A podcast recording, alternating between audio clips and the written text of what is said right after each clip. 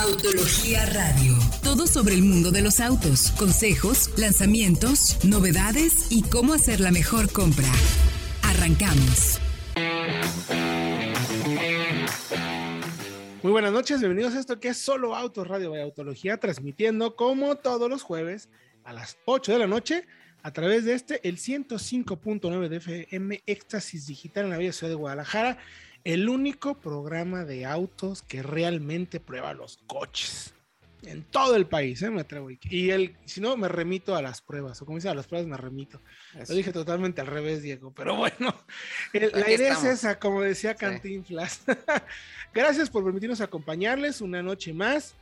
Nuestras líneas de contacto, arroba solo autos, vaya autología en todas nuestras plataformas de redes sociales y nuestra página de internet www.soloautos.mx diagonal noticias, donde va a poder encontrar, pues, más o menos unas 10 notas al día, 8 dependiendo del humor con que amanezca Frank y la cantidad de contenidos que tengamos, pero bueno, ahí estará toda la información para que usted haga las mejor, el mejor análisis, encuentre el mejor análisis, los mejores comentarios para que tome usted lo que siempre decimos, la mejor decisión de compra. Nosotros le vamos a ayudar a tener los datos para que usted decida, ya sea que le guste o no le guste, que sea el que cumple o no cumple, pero la información la va a tener. Entonces, dicho todo esto, saludo a mis colegas en la mesa con el gusto de siempre.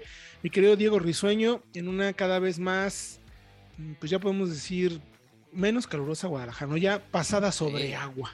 Ándale, más o menos, con inundaciones y todo, ustedes ya conocen aquí cómo está el rollo, pero con muchísima información, modelos nuevos muy interesantes, como cada semana. Así que quédense porque ya saben, va a estar muy bueno el programa. Cada vez más lanzamientos, las marcas no se tientan el corazón y nos traen del tingo al tango, afortunadamente. De hecho, hay un, no les puedo contar absolutamente nada, pero ya les contaré.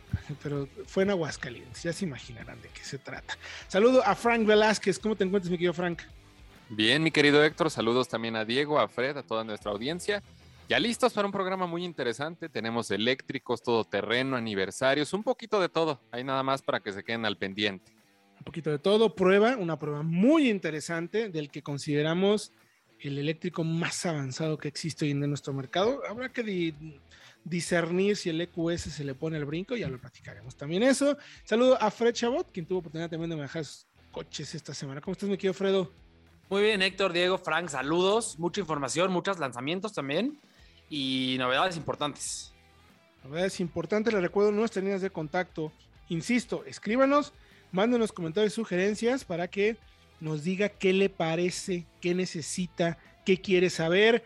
Lo invito a nuestras redes sociales también para que platique con nosotros y podamos estar en constante comunicación a través de Twitter, Facebook, Instagram, nuestro canal de YouTube en Solo Autos by Autología o nuestra plataforma de TikTok que comienza a tomar cada vez más relevancia. Aquí el Centennial de Frank logró dar en el clavo, porque como hemos hecho cosas en TikTok y la gente luego quiere, no quiere, y bueno, pues logramos que finalmente eh, funcionara y cada vez nos va mejor en esta plataforma donde va a poder encontrar una pequeñísima probadita de lo que hacemos todos los días y lo que hacemos semanal y mensualmente en nuestros videos de análisis y las verdaderas pruebas de manejo que nosotros sí hacemos. Dicho todo esto, ya, eh, después de echarnos nuestro propio cebollazo, somos como algunos medios dándose propio like, pero bueno. una cosa es dar like y otra cosa es presumir que hacemos un chorro de trabajo, que es diferente, la verdad. Pero bueno, oigan, pues finalmente, finalmente el eléctrico de Ford se confirma en nuestro mercado. Ya se presentó, se presentó eh, se está presentando en estos momentos en, la Ciudad de México.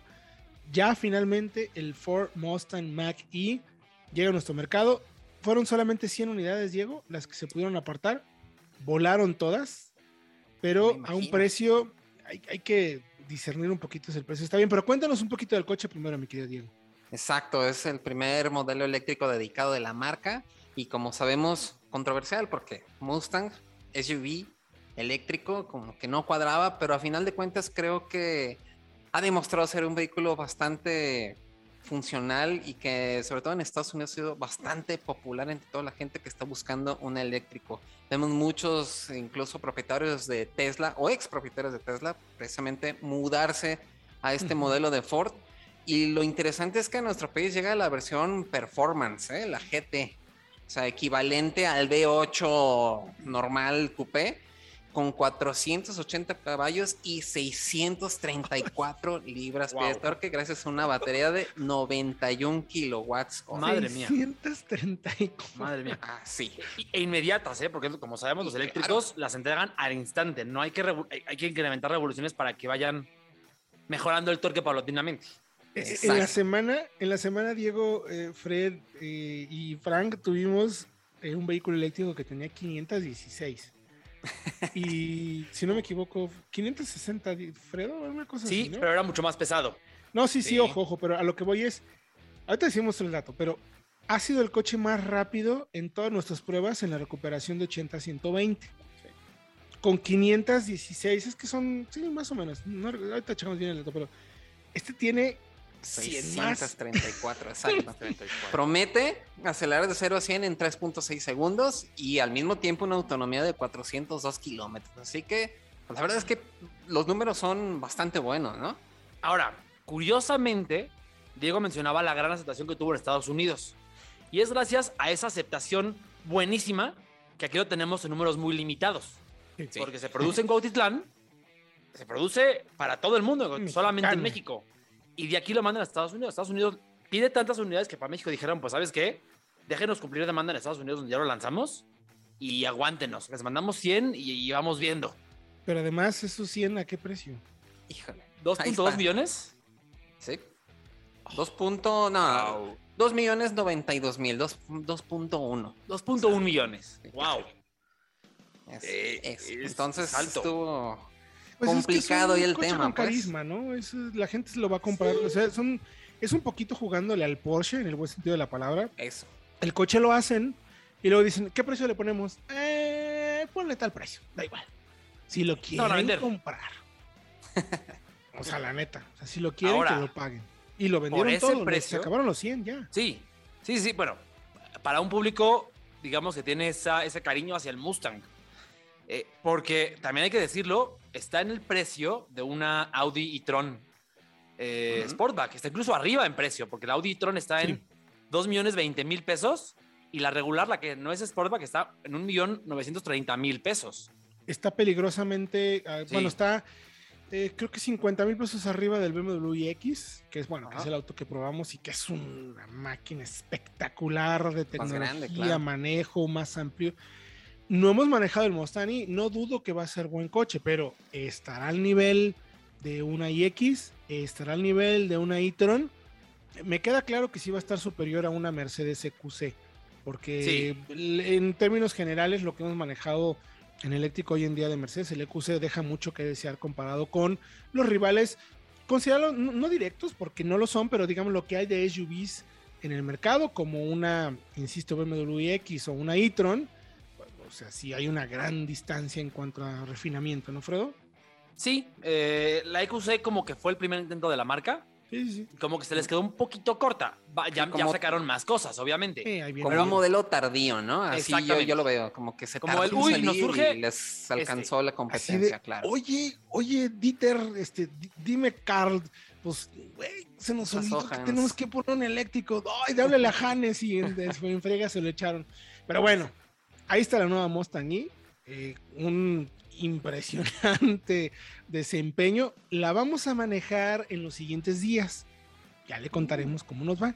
Por lo pronto lo queremos invitar a que vayan a soloautos.mx de noticias para que chequen pues lo que podrían haber apartado de 2 millones y cachito de pesos con la llegada del primer eléctrico mexicano, el primer eléctrico mexicano fabricado tal cual y que ya vendió Ford en nuestro mercado. Nosotros vamos a ir a música y regresando le vamos a platicar de los 7 años de Kia en México y otros lanzamientos. Llegó la Tundra, el Mazda 2 bajó de precio y lo vamos a analizar contra Nissan y obviamente la prueba de manejo que le hicimos al BMW iX.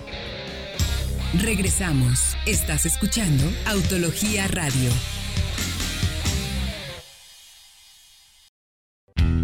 Continuamos. Estás escuchando Autología Radio.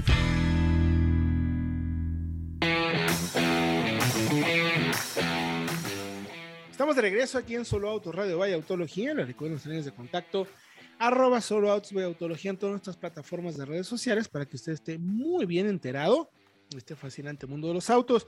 Nuestra página de internet www.soloautos.mx diagonal noticias.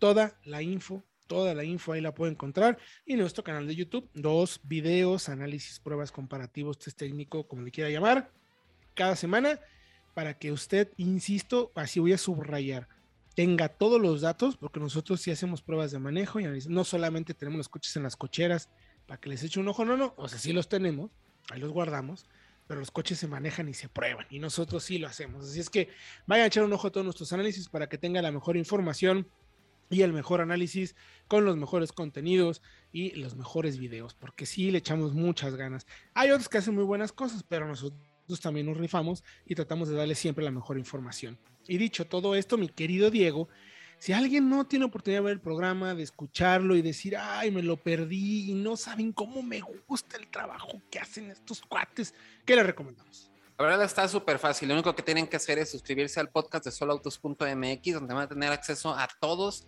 nuestros más de 500 episodios grabados en audios porque tenemos muchísima información, aparte de todo lo que tenemos de programa de radio ya cuatro años con el programa de radio, también contenido específico con las pruebas al momento, tenemos muchísimo contenido sobre el mundo de los autos, así que suscríbanse porque además estamos en todas las plataformas de podcast, ya sea que lo escuchen en Spotify, en Apple Podcasts, en Google, donde ustedes quieran, ahí estamos presentes. Búsquenlo, soloautos.mx, tal cual.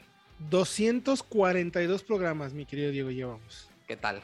Nada más. 42 semanas con ustedes llevándoles esto que tanto nos gusta hacer. Interesantísimo. Oigan, estábamos cayendo el cuenta antes de ir al tema que el Mustang Mach-E cuesta lo que vale el Porsche Taycan de entrada. El base. Incluso 30 mil pesos arriba. Es un Porsche. sí. ¿Qué te comprabas? Un Ford Mustang a tope, sí, con 600 libras o un Porsche Taycan que tendrá 400 libras, 420. Pero es un Porsche. Sí, pero ¿y cuánto te costará mantener un Porsche aunque sea eléctrico? ¿Cuánto te costará mantener un Mustang? y no solo eso, ¿eh? Hay muchos, hay mucho ahí en, el, en, el equilibrio que hay que buscar, pero está de pensarse, ojalá y podamos tener un Mustang más tiempo para probarlo y no estaría nada mal hacer un comparativo, eso es la verdad. Pero bueno, además del Mustang, eh, Kia cumple siete años en nuestro mercado. Tuvimos la oportunidad de platicar con ellos y que nos contaran pues a dónde iba el show, cómo estaba el tema, de qué se trataba. Oficialmente presentaron eh, la actualización de el Soul, que se presentará el próximo mes, eh, aquí a principios, mediados de agosto más o menos. Lo vamos a poder manejar. Me dijeron que regresaba la versión, que se mantenía la versión GT Line. Y le dije, ah, entonces ya regresa el turbo y como que los agarré medio de así. porque pues GT Line antes había turbo, ¿no? O era no, sí. Total. Sí.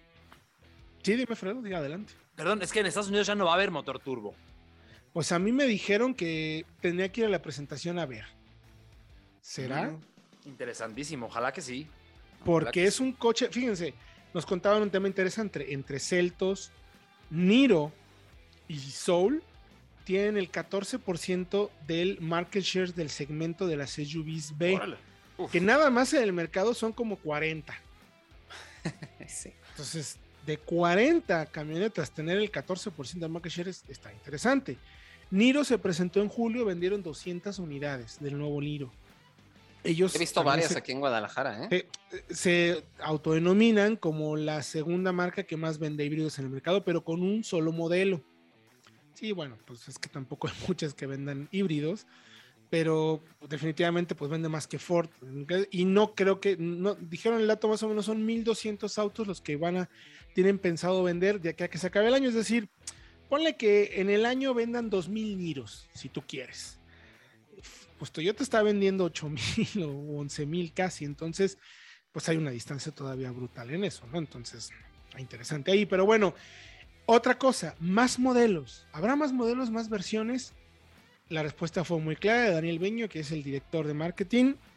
No por el momento. O sea, Sorento sí está confirmada. Perdón, Sportage está confirmada en el último trimestre. Parece ser que ahora sí.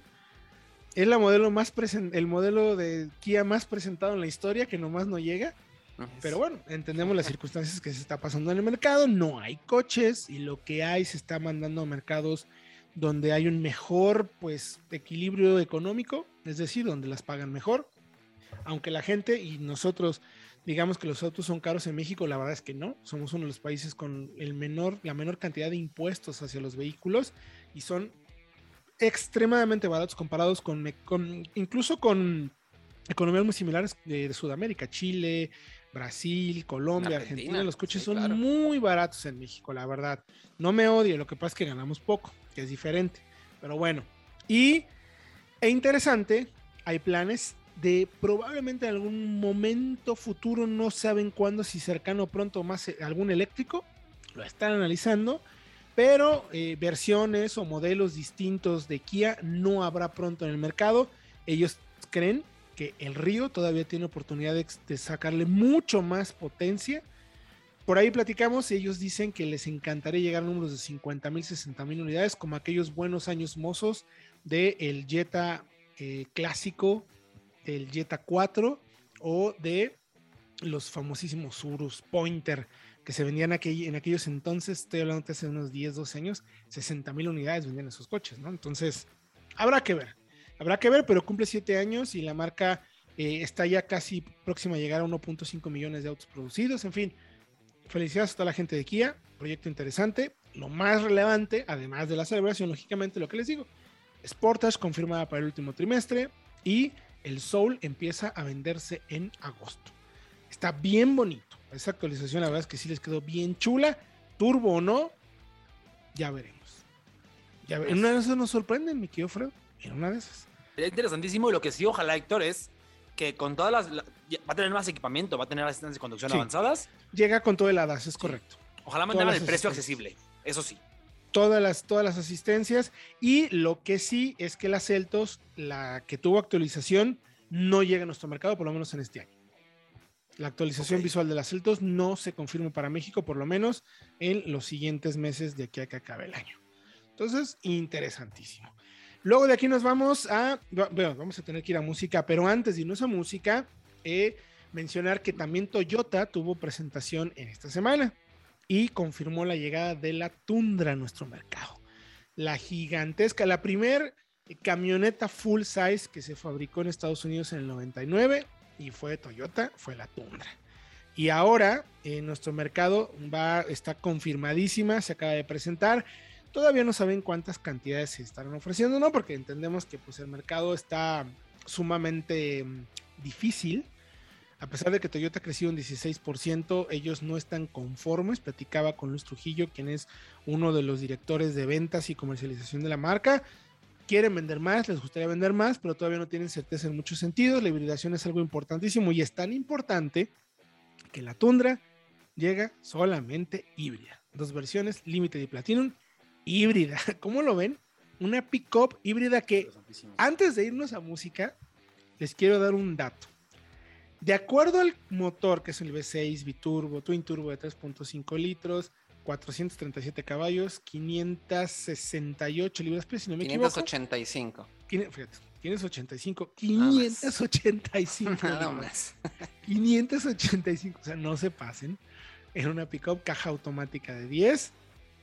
Promete, gracias a la hibridación y a un tanque inmenso, una autonomía de 1600 kilómetros por. O sea, podrías irte a Cancún sin tener que pagar una gasolina. Yo me apunto para el reto. Pero ¿qué tal después? Sí. Ahora, Yo me apunto ahora llénala, claro. Interesante rápidamente. No es la primera. Ford ya ofrece la Lobo híbrida. Claro. Lo interesante de la Tundra es que todas las versiones son híbridas. Y en caso de la Lobo, solamente la tope de gama tiene esta motorización. Sí, la y Lobo y también la F-150. Correcto, correcto. Regresando de música, vamos a hablar ya de los detalles. Cuánto carga, cuánto arrastra, qué equipamiento tiene, sistema de tracción, etcétera, etcétera, etcétera. Y los precios. Porque, aunque van a escuchar un número muy grande, créanme, no es para nada, para nada un mal precio. Vamos a ir a música y regresando, más información, hablaremos de Tundra en nuestro mercado. Regresamos. Estás escuchando Autología Radio.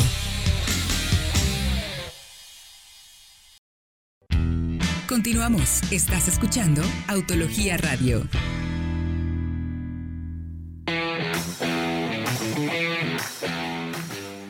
Estamos de regreso ya en Solo Autos Radio Vaya Autología. Les recuerdo nuestras líneas de contacto arroba Solo Autos Autología en todas nuestras redes sociales para que estén muy bien informados sobre este fascinante mundo de los coches. Oigan, nos llegó una pregunta, los quiero agarrar en curva, a ver qué tan preparados están. Nos llegó una pregunta de un lector de qué comprarse. ¿Están dispuestos a, A ver. a contestar? A ver. Ahora A déjame ver. que encuentre. Bueno, espérame, espérame, ya, la- ya la perdí. Oh, diablos. Ya la tenía. ¡Ay! La ¿Qué perdí. No hago? puede ser, no puede ser. no sé, sí. Bueno, vamos rápido con la información. Precios de la Toyota Tundra, mi querido Frank, que tú tienes ahí la información, lo que le encuentro. Eh, rango de precios tenemos desde 1.249.900 a 1.389.900 pesos. Y ahora si la comparamos con una de sus rivales que vendría siendo la Lobo híbrida, tenemos que la Lobo híbrida vale 1.625.500. Ahí nada más les dejo el dato. Porque sí, yo creo que también sería como para una comparativa ese material, ¿eh? Así como lo hablábamos de la Mustang en el primer bloque. Sí, sí, me apunto, ¿eh? También para eso de las pickups. Claro que sí. Sí. Pero, híjole, creo que están bastante parejos. 431 En caballos y en datos- 577 libras pie. En datos están como calzados, ¿no? O sea, como que tu- Toyota dijo, pues este es el match, vamos contra estos cuates, ¿no? Ahora, Correcto. la verdad, les voy a ser honesto, la prueba de manejo fue muy limitada. O sea, tenían solo un auto, entendiendo pues, la situación que vive la industria, no la manejamos tanto. Hicimos una ruta y además fue una ruta 4x4. Cuando uno de sus fuertes, lógicamente, no es únicamente el 4x4, sino tener la oportunidad de remolcar, cargar, sacarla a la carretera, claro. autopista, ver cómo se mueve en ciudad, porque al ser híbrida, bueno, prometen, les digo, 1600 kilómetros de autonomía. Puede arrastrar más de 5 toneladas, que es un muy buen dato, y carga 710 o 730, dependiendo de la versión. Entonces, tiene dos cosas interesantes. eh, el, el vidrio trasero se baja completo. No Eso tiene es muy ventanilla. Toyota, sí. Eso es super Toyota, está padre. Y otro, más cosas, más, más menos. El sistema de tracción le llaman ellos i4 Max, que es un sistema de tracción en las cuatro ruedas con eh, diferentes modos de manejo, tres modos de manejo y además puedes escoger el modo lógico 4 high, for low, etcétera, ¿no? Con bloqueos, todo electrónico ya. Todo absolutamente electrónico. Entonces, habrá que ver más adelante que la podamos probar más a profundidad pero en el papel, como mencionaba Diego y como menciona Frank, pues es más accesible que la Lobo. Ahora, ¿será un mejor producto que Lobo? Pues vamos a tener que probarlos. ¿no? Eso. Vamos a tener que ponerlos a tope porque la Lobo ya sabemos de sus características y lo buena que es. Entonces, la verdad es que a mí me gustó mucho en tema de imagen y todo. Es muy imponente, mucho lujo, muy buena calidad de materiales. Pero, insisto, vamos a tener la oportunidad de probarla más adelante. Por lo pronto, vayan a soloautos.mx y noticias y chequen ahí la información de la llegada de la tundra a nuestro mercado. Ya encontré la pregunta. Luis Eduardo Mejía López. Está bien interesante la pregunta, ¿eh? Vamos a discutir. Tengo 28 años, presumido. Actualmente tengo un Mazda 3 2017 y tengo la posibilidad de poder cambiar mi coche. Mis dos opciones son Cupra. Bien ahí. Sí, Por un lado, el León 250 o el Formentor Meat. Nada más que ya no sabe que no hay Meat, pues, pero bueno. Sé que sí. Es el fermentor a secas, pero es lo mismo. Formentor, sí. Ambos me gustan, pero no sé cuál valga un poquito más la pena. Viajo seguro una vez al mes de Morelia a Querétaro. No pude hacer prueba de manejo de León, únicamente la Formentor y me gustó bastante. ¿Qué le responden ustedes? Yo creo que lo tienen más que resuelto. Yo, yo, yo, yo, yo, yo, por lo que me gustó, yo me quedaba con Formentor por carrocería, por porque luce más como un auto distinto.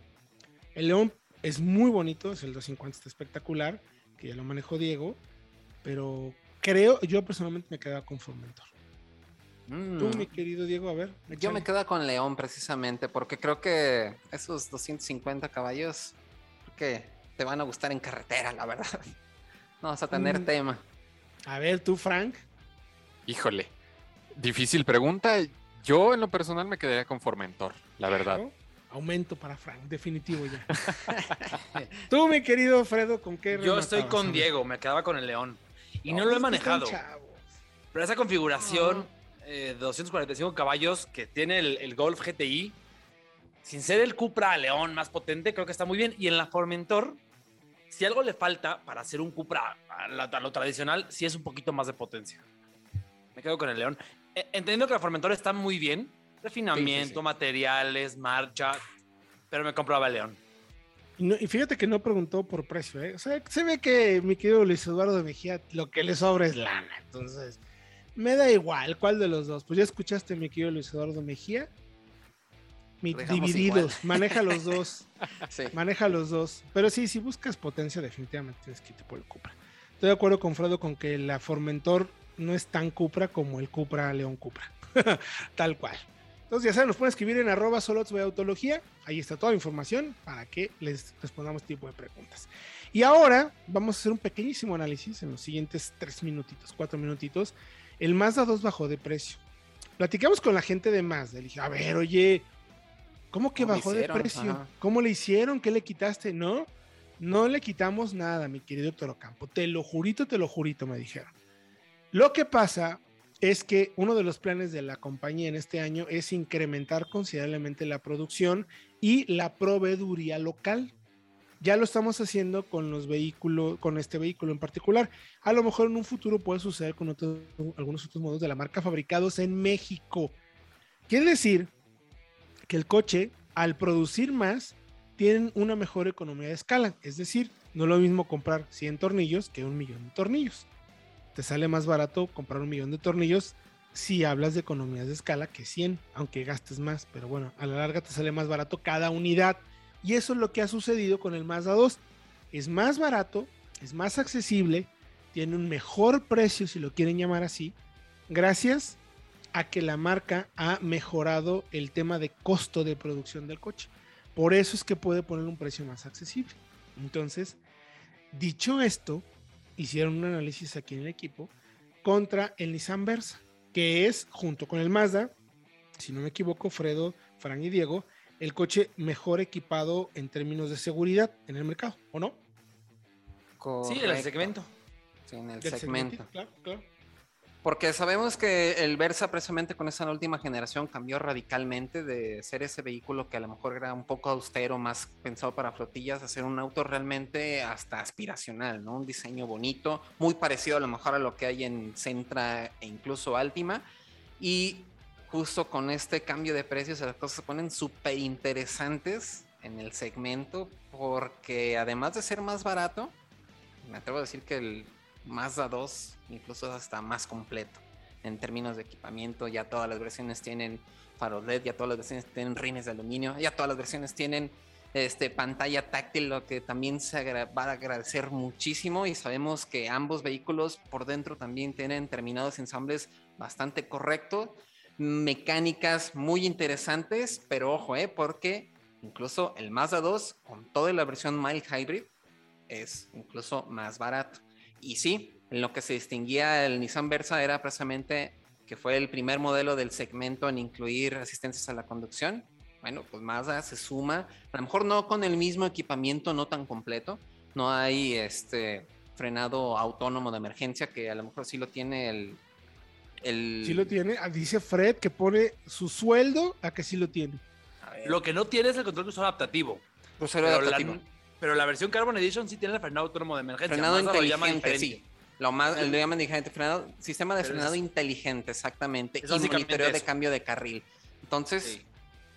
la verdad es que está muy, muy interesante. No hay otro, entonces no hay otro modelo, no, perdón, no hay más modelos en el segmento que tengan lo que tienen tanto Mazda 2 como Versa.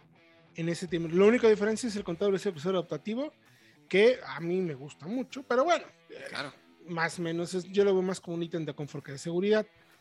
Lo interesante entonces es cómo se acomoda en precio. Ahora, eh, nos quedan muy pocos minutos, nos quedan como dos minutitos con lo mucho, no menos, como cinco. Eh, a ver, vamos entonces.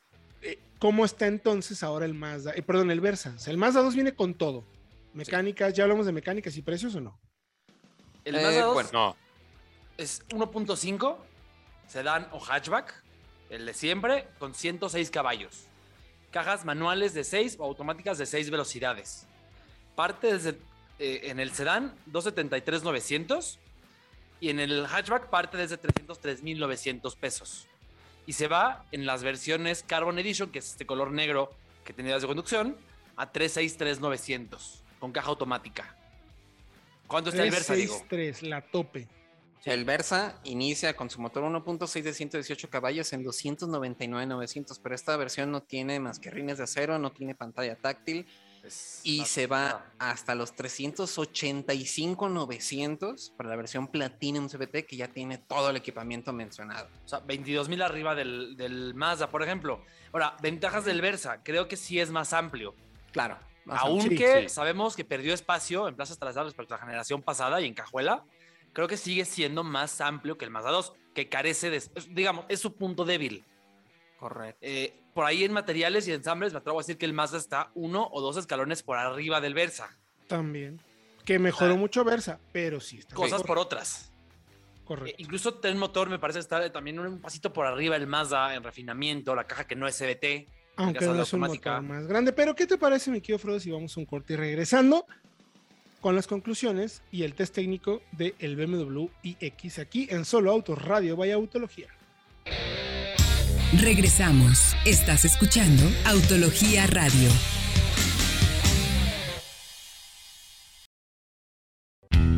Continuamos. Estás escuchando Autología Radio.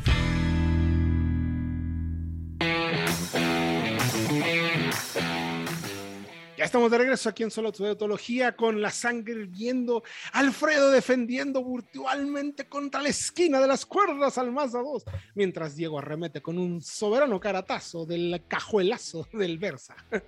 No, a ver, estamos hablando de los datos. Sí. Sí, estoy de acuerdo contigo, Fredo, que en términos de refinamiento de coche, Sí. calidad de percepción, manejo, motor, caja, todo, sí me quedo con el Mazda 2, la verdad. Espacio, eh, un poquito más de equipamiento y en términos generales, tu habitabilidad, e incluso ergonomía quizás también, me quedo con el Versa. Sí, es, es Pero curioso, ¿eh? Porque el Versa puede ser más espacioso en el habitáculo, pero la cajuela nada más ofrece 400 litros, mientras que la cajuela del Mazda 2 es de 482 litros, ¿eh? Ándale, pues. Entonces, eh, va a también depender qué tipo de uso le quieren dar. A lo mejor si van de viaje muy seguido, a lo mejor la cajuela del Mazda 2 les va a servir un poco más. A lo mejor si tienen niños chicos o a lo mejor no, no alguien muy alto no va en la parte de atrás, también es a considerarse. El Mazda 2 Y puede tener ambos- esa ventaja. Interesante, ambos mexicanos y, y, ojo, Versa vende un montonal. O sea, el Mazda 2 no estaba considerado en el segmento. ¿Qué pasó? A partir del cambio de precio, el Mazda 2 pasó de vender 200 a 1200 al mes, más o menos. Entonces, se disparó inmediatamente. Está claro que nuestro mercado es sensible al precio y la gente compra donde tiene la percepción de mayor costo-beneficio. Que no quiere decir, insisto, el Mazda 2 no era malo. Lo que pasa es que sí era el más costoso del segmento y había otros modelos que eran igual de buenos, pero 30 mil pesos abajo. Y ahí, un 10% de precio en ese segmento, vaya que es sensible. Vaya que sí. Bueno, pues toda la información y análisis, este comparativo y análisis lo pueden encontrar en soloautos.mx diagonal noticias. Y ahora sí, nos vamos al cierre del último bloque del programa. Nos quedan unos minutos para platicarlos de el que eh, discutíamos Alfredo y yo, porque Frank, bueno, Frank también lo manejó y lo vio. Tuvimos, hicimos pruebas de test técnico con el coche, lo vimos todos, nos enamoramos todos, nos quedamos fascinados todos con el BMW iX. ¿Y a qué me refiero? Cuando digo fascinados todos, no solamente por un tema de diseño, no solamente por un tema de materiales, no solamente por un tema de equipamiento, potencia, desempeño, sino, me parece lo más importante, lo más interesante, el cómo la marca concibe sus, sus coches eléctricos del futuro.